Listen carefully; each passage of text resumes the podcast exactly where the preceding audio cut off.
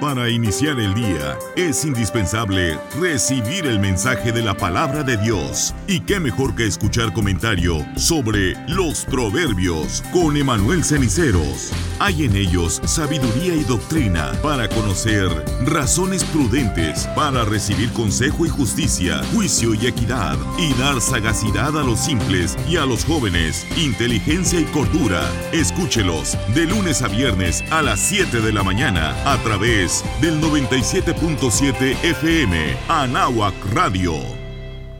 Muy buenos días. Este, siempre tengo que levantar este micrófono. Porque como que a veces lo siento muy abajo. Muy buenos días, Dios les bendiga. Les saluda Emanuel Cenicero. Son las 7 con 7 minutos. Este, pues es tempranito. Está fresco aquí en, en mi localidad, aquí en México. Un saludo para cada una de las personas que, que tienen un tiempo en la mañana y, gustan conectarse a veces para escuchar y bueno, de alguna forma también empezar a escarbar un poquito en los proverbios juntamente conmigo. O a las personas que nos pudiesen ver de manera síncrona, Dios les bendiga grandemente. Muchas gracias por, por escuchar, eh, dependiendo en el horario que ustedes consideren apropiado.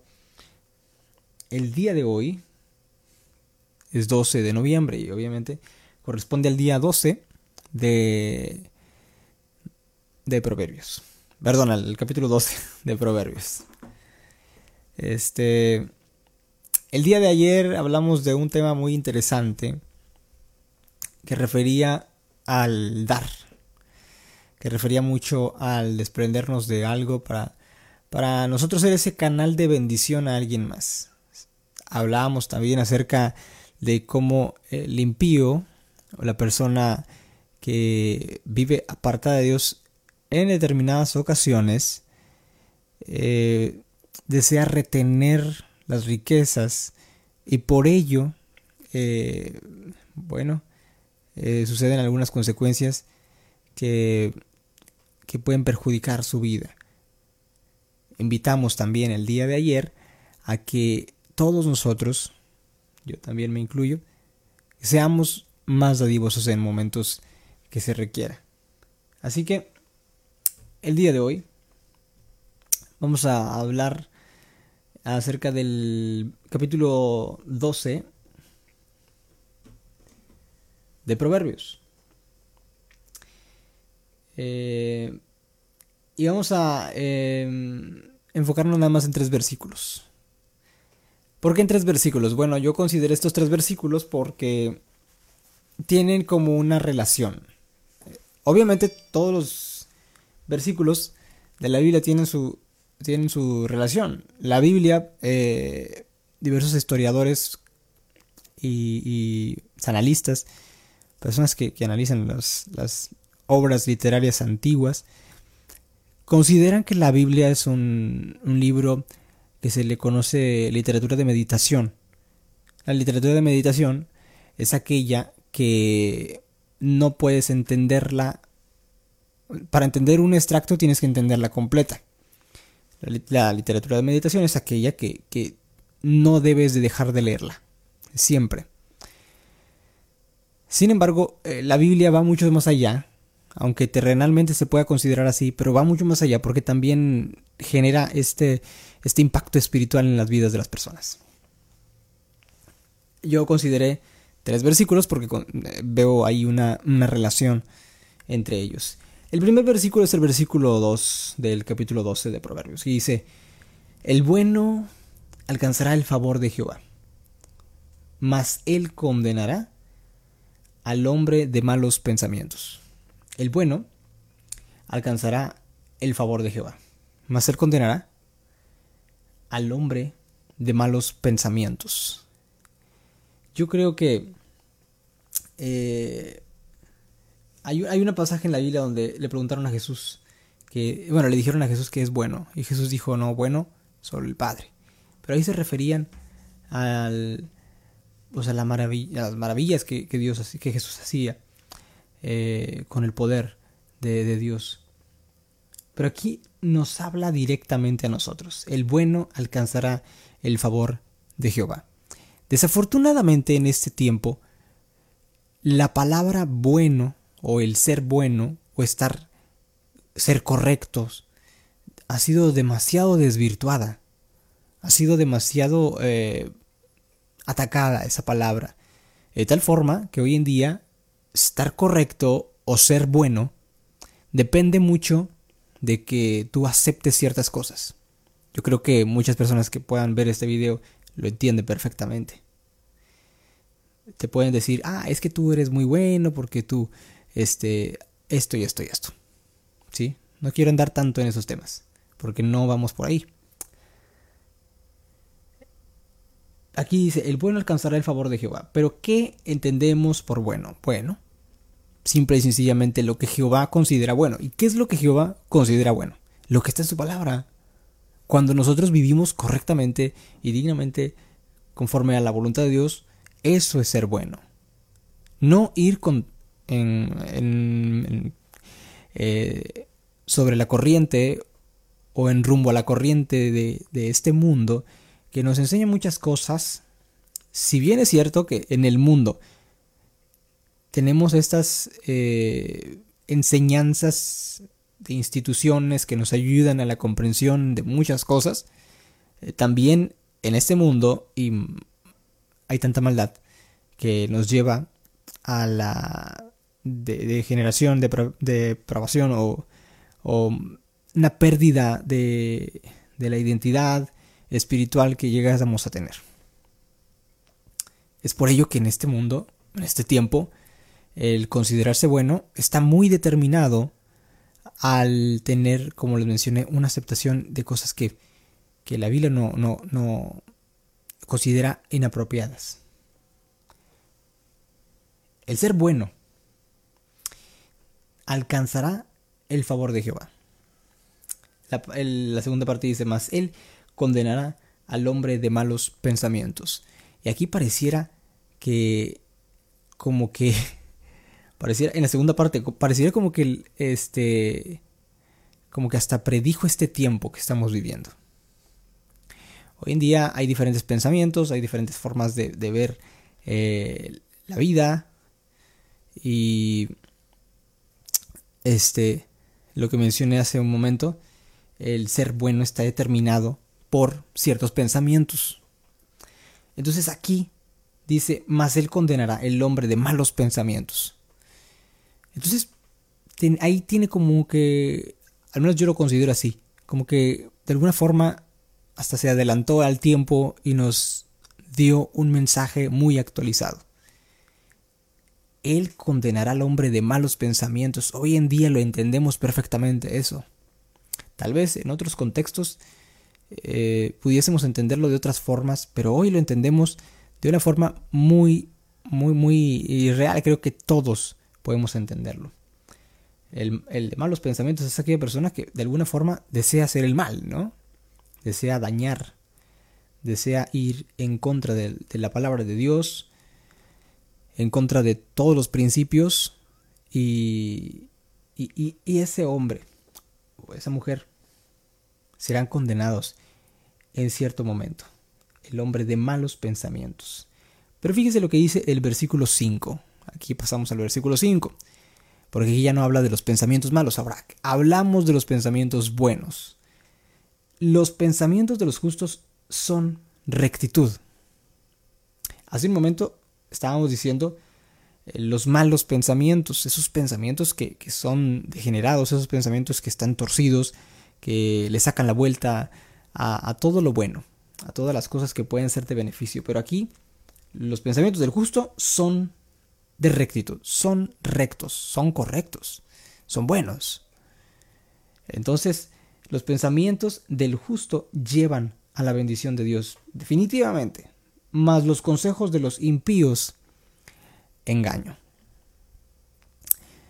Es desafortunado que yo lo, yo lo he vivido en mi juventud, bueno, en mi adolescencia juventud, más o menos cuando yo estaba en la escuela, existía, bueno, habían compañeros más mayores que yo. Eh, y estos compañeros daban algunos consejos sobre algunas cosas que deberías de hacer. Oye, fíjate que si te golpean, tú te defiendes así, lo golpeas así, eh, cosas así, ¿no? Sin darse cuenta, esos consejos, esos consejos eh, definitivamente no te iban a llevar a nada bueno. Tal vez sí te iban a enseñar a defenderte y a golpear a alguien más. Pero en determinado momento te iban a llevar, en ese caso, a la dirección. a la dirección, a, prefectura, a, un, al lugar donde te ponen un reporte en la escuela porque el niño se peleó y le van a mandar a tus padres para que vean lo que hiciste. Y, esos consejos son engaño, en cierta forma. Porque esos consejos te llevan a un... o te dicen, mira, si lo haces así, esto eh, vas a... vas a salir de ese problema. Sin embargo, sales de uno, pero entras en otro mucho más grande. Los consejos de los impíos son engaño, dice la palabra de Dios. En el versículo 6 dice, la palabra de los impíos son acechanzas para derramar sangre. Esto está muy, muy, muy fuerte. Las palabras de los impíos son acechanzas para derramar sangre. Y no, no quisiera tampoco, este, especificar aunque aquí lo especifica, ¿verdad? Sangre real. Eh, pero entendamos el contexto en el que se estaba escribiendo esto. Este, el proverbista, pues estaba en un contexto donde había batallas, ¿no? Donde había batallas y había sangre en las batallas, definitivamente. Había personas que morían y, de maneras eh, muy, muy fuertes. Pero si lo contextualizamos en, nuestro tiempo, las palabras de los impíos son acechanzas para derramar sangre. Tal vez, o no tal vez, esto es algo que a mí me viene a la mente. Las palabras de los impíos son todas aquellas, no solo consejos, sino palabras que puedan ser como, este, miren, por ejemplo, puede ser oye, te invito, vente, vamos a, vamos a salir acá, eh, a salir a pasear. Y un joven, me va a poner yo como ejemplo, y yo acepto, y me voy con ellos. Pero en un momento específico, mientras estamos, entre comillas, divirtiéndonos, sucede algo. Sucede un accidente, no lo sé el auto en donde vivíamos este deja de funcionar o algo. Algo sucede, cualquier cosa, un pleito en el lugar donde estábamos y a mí me dejan allí. A mí me hacen un lado y me dicen, no, no lo conocemos y se van. No se derramó sangre, como lo dice el proverbio, pero sí me dejaron ahí y eh, mm, no hubo esa protección que en el principio yo consideré que pudiese eh, haber por parte de ellos. ¿Por qué? Porque la palabra misma lo dice. Dice, los impíos, sus consejos son engaño. Sus palabras definitivamente también.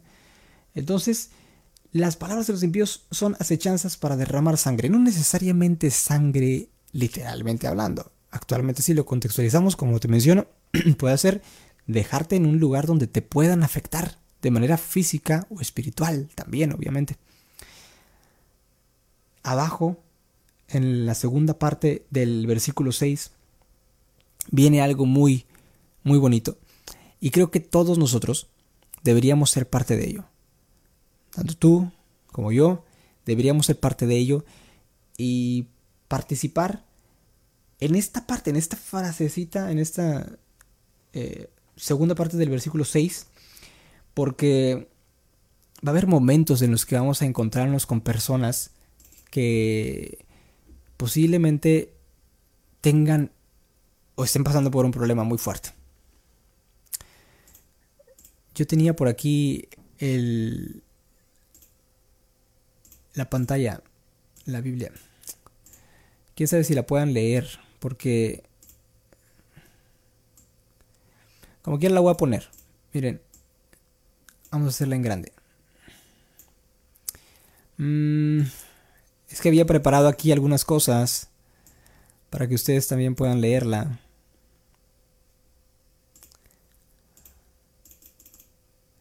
Pero vamos a ver qué onda. vamos a ver si funciona. Si funciona, qué bien. Mm, bien, creo que sí se ve, ¿no? Proverbios 2, ahí dice, aquí arriba. el, bueno, ese es el versículo 2. Vamos a ir al versículo que estábamos leyendo, es el es este. El versículo 6 dice las palabras de los impíos son las chances para derramar sangre. Ya lo explicamos más o menos a qué en qué área puede ah, este aplicarse en nuestro contexto. Pero esta parte es la que me interesa. Ahora. Mas la boca de los rectos los librará. En ese momento de crisis, en ese momento de una situación adversa, en una situación en la que eh, algún conocido, algún familiar, algún amigo tuyo esté pasando por ese problema en el que, por las palabras de los impíos, fueron acechados, mm, no necesariamente para derramar sangre, eh, sino tal vez para afectarlos de manera física o, en algún área, las palabras de los rectos los van a librar. Las palabras de los rectos los van a librar. ¿Quiénes son los rectos? Somos tú y yo, amigo. Somos tú y yo, amiga, hermano y hermana. Entonces hay que aplicar esto. Es muy importante. Hoy en día, eh, los que son padres, tienen, tenemos, yo también soy padre, tenemos que aplicar esto muy bien. No sabemos y no tenemos una idea exacta de con quién nuestros hijos están platicando, eh, salen a pasear, cuando van al parque, con quiénes platican. El impío está allí. Las palabras están acechando. Mas la boca de los rectos los librará, mi hijo. No platiques con personas extrañas. Si hay algo que tú notas mal, ven inmediatamente conmigo. Los consejos, las palabras de los rectos los van a librar. Así que, amigo, amiga, hermano y hermana, yo te invito em, a que con tus palabras, con tu voz, proclamemos el Evangelio, eso es claro, pero también ayudemos a aquellas personas que en diferentes circunstancias están atravesando eh, problemas eh, que tal vez nosotros pudiésemos considerar simples o digamos, ah, pues es que ese problema es muy sencillo, eh, es que ese problema es muy simple o podamos decir muchas cosas, pero hay muchas personas que la verdad eh, los problemas que para nosotros pudiesen ser eh, sencillos, para algunas otras personas son muy difíciles. ¿Por qué? Porque no han atravesado por esos problemas. Entonces tu boca, tus consejos, tus palabras lo van a ayudar. Los problemas que yo he atravesado, las situaciones por las que yo he pasado, han ayudado, ayudan y van a ayudar a otras personas a seguir adelante. Porque hay personas que están ahí, que son cristianos, pero que se detienen porque ven una piedra de, problemas, una roca inmensa de problemas, no lo pueden atravesar porque no conocen ese, ese camino. Sin embargo, tal vez tú o yo pasamos por ahí y le podemos dar ese consejo que los va a librar. Esa, esa palabra que los va a librar de ese mal. Entonces, este proverbio nos enseña muchas cosas. Yo te invito a que lo leas completo eh, este día, que creo que va a ser de mucha bendición para tu vida. Y, bueno, pues muchas gracias por eh, escuchar a las personas que estuvieron conectándose por ahí, estuvieron escuchando. Y de igual forma también a las personas que, lo ven de manera síncrona. Dios les bendiga grandemente. Eh, mi nombre es Emanuel Ceniceros. Y nos vemos en otro video que el día de mañana eh, estaremos grabando el proverbio eh, siguiente. Déjenme les platico por qué hago esto. Porque muchos dirán, este, ¿por qué haces videos así? Em, todos los días, proverbios. Ya nos cansas con todas tus notificaciones. la verdad es que yo hice esto eh, como una promesa y yo, yo quiero cumplirla, ¿sí? Yo creo que todos nosotros en momentos específicos hemos eh, prometido algo, tanto a nuestros hijos, tanto a nuestros padres, a, a, nuestra, a, algún amigo, a nuestros familiares. Eh, pero cuando prometemos algo a Dios, creo que debemos de cumplirlo. Independientemente de, de lo fácil o difícil que sea, hay que cumplirlo. Yo te quiero dar un consejo con esto. Si tú no puedes cumplir algo mejor, no lo prometas. Te lo digo porque yo en algún momento yo lo hice así. Ya estamos en otro tema, pero hay que decirlo, ¿eh? Yo en algún momento yo prometí y no cumplí. Pero no me fue muy bien. Tú cuando prometas a Dios, haz todo lo posible por cumplirlo. Y si tú consideras que en algún momento no puedes cumplir, no, ni siquiera lo prometas. Solamente haz el esfuerzo y si, si lo logras, pues qué bien. Pero no lo prometas porque Dios ve eso. Dios escucha y Dios no olvida. Cuando tú prometas y de corazón digas yo te prometo, fíjate, hay personas que hay personas que prometen y dicen, "Señor, yo te voy a dar tanto dinero para para tu obra o voy a donar a las personas que son pobres o voy a hacer una colecta para ayudar al hermano que está en carencia." Y ya cuando ven la cantidad dicen, híjoles, ¿sabes qué? Mejor le doy la mitad a Dios porque es mucho. Es una promesa. Cuando tengamos que hacer una promesa hay que cumplirla. Hay que cumplirla. Porque Dios nos ha enseñado en su palabra que, que Él es Dios de promesas. Y nosotros tenemos que seguir el camino o las enseñanzas la conducta de su Hijo, Jesucristo, que también Él jamás se retractó. Jamás. Aun cuando estaba en la cruz, tuvo la oportunidad y tuvo la... él, él si hubiese querido, Él se hubiese bajado cuando Él quisiera, pero no lo hizo así. Porque Él ya lo había, ya estaba predestinado ese, ese, ese, ese evento. Entonces, cuando tú tengas que cumplir algo, cuando tú prometas algo, asegúrate de cumplirlo. Sea, sea algo pequeño, sea algo muy grande, cualquier cosa, cualquier cosa, asegúrate de cumplirlo. Ese es un consejo que de repente me, me salió por, por este comentario que hice el último, pero bueno.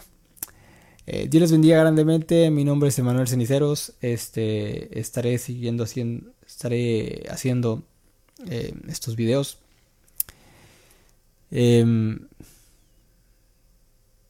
de los proverbios, que espero que sean de bendición para cada uno de ustedes. Y bueno, eh, les invito, les invito a algo. Eh, tenemos una radio cristiana y que de repente hacemos transmisiones en Facebook. Allí, este, yo creo que pueden... Déjenme ver si puedo pasarles el link. Es una radio... A ver, permíteme. Mm, a ver.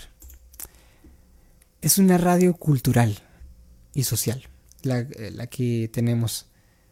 Pero tiene contenido cristiano. Ustedes dirán, ¿por qué radio cultural y por qué no radio cristiana? Porque cuando nosotros sacamos el permiso o el ingreso, ahí está. Bueno, ahí lo comenté. Ahí lo puse en un comentario. A ver si se pone. Ahí está. Cuando nosotros eh, entramos o este a esta solicitamos el permiso para esta radio eh, pues era el, gobierno anterior de, de México y no permitían radios cristianas. Jamás han permitido radio cristianas, ni televisión cristiana, ningún medio de comunicación cristiano, ni de otra religión. O sea, que no sea de nada que hable de ninguna religión. Nada más habían este radios comerciales, radios obviamente culturales, la que tenemos, y radio pública. Pero en ninguna podía hablarse de Dios, a menos de que tengan un permiso específico por la empresa radiofónica, etc. Entonces nosotros eh, hicimos las gestiones para poder iniciar este proyecto que fue muy difícil, la verdad. Y este proyecto nació en el corazón de Dios, literalmente. Eh, yo no lo inicié, yo, yo solamente estoy aquí sirviendo. Mi abuelo, Cristóbal Saniceros, él es quien eh, Dios puso en su corazón abrir o iniciar esta radio que ha sido de bendición a mucha gente. Eh, pero sí, es radio cultural y social. Sin embargo, tiene contenido cristiano. Hoy en día ya nos sentimos un poco más seguros porque, a pesar de todo, el gobierno actual eh, da, da margen a las asociaciones e iglesias que tengan medios de comunicación. Es decir, no, no te pueden decir nada si tú compruebas que eres ministro, que eres de una asociación religiosa, si tienes una radio, no, no te dicen nada. Anteriormente sí, pero ahora ya este, como que ampliaron eso y ahora se da margen a, a que las este, asociaciones religiosas puedan tener su medio de comunicación en México. Por ahí les dejé el link de la página de la radio si gustan darse una vuelta. Ahí tenemos algunas transmisiones de algunos programas hermanos y hermanas que comparten eh, algunos mensajes que estoy seguro que deben ser de mucha bendición para ustedes. Yo también participo en algunos de ellos y espero que sean de mucha bendición.